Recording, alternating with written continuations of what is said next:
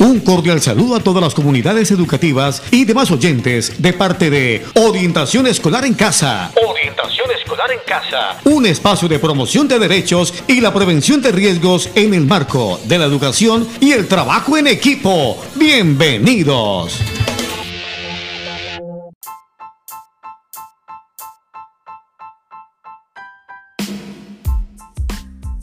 Hola para todos, mi nombre es Gloria Esperanza Rivera Hidárraga, yo soy licenciada en Pedagogía Infantil y en este espacio les estaré contando cuentos, historias y leyendas de todas partes del mundo que nos servirán de reflexión.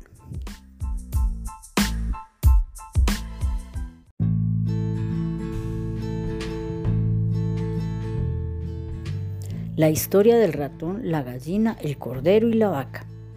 Un ratón mirando por el agujero de la pared ve al granjero y su esposa abrir un paquete. El ratón quedó horrorizado al ver que era una trampa para ratones. Fue corriendo al patio para advertirle a todos. ¡Hay una ratonera en la casa! La gallina que estaba cacareando y escarbando le dijo, Disculpe, señor ratón, yo entiendo que es un gran problema para usted, pero a mí no me perjudica en nada. Entonces fue hasta donde el cordero y le dijo lo mismo. Disculpe, señor ratón, no creo poder hacer algo más por usted que pedirlo en mis oraciones. El ratón se dirigió entonces a la vaca y ésta le dijo, ¿pero acaso estoy yo en peligro? Pienso que no, dijo la vaca. El ratón volvió a la casa, preocupado y abatido para encarar la ratonera del granjero. Aquella noche se oyó un gran barullo, como el de la ratonera atrapando a su víctima. La mujer corrió a ver qué había atrapado. En la oscuridad ella no vio que la ratonera atrapó la cola de una serpiente venenosa.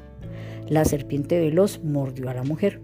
El granjero la llevó inmediatamente al hospital y ella volvió con fiebre alta. El granjero para reconfortarla le preparó una nutritiva sopa. Agarró el cuchillo y fue a buscar al ingrediente principal, la gallina. Como la mujer no mejoró, los vecinos y amigos fueron a visitarlos. El granjero mató al cordero para alimentarlos. La mujer no mejoró y murió. El esposo vendió la vaca al matadero para cubrir los gastos del funeral.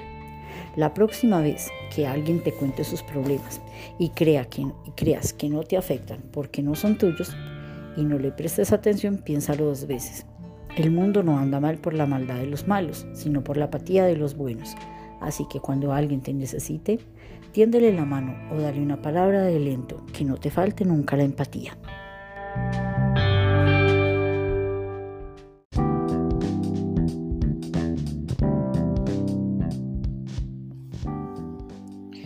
El cuento que nos trae el día de hoy, Gloria, nos pone a pensar bastante, pues el apoyo y la ayuda a quienes nos rodean nos debería importar bastante, puesto que actualmente muchas cosas, por más pequeñas que sean, tienen un impacto, para bien o para mal.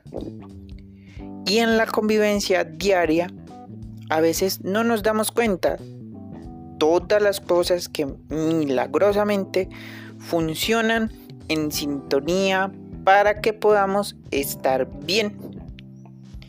Por eso, la ayuda, cuando te la piden, es una oportunidad, no solo para el otro, sino para ti también.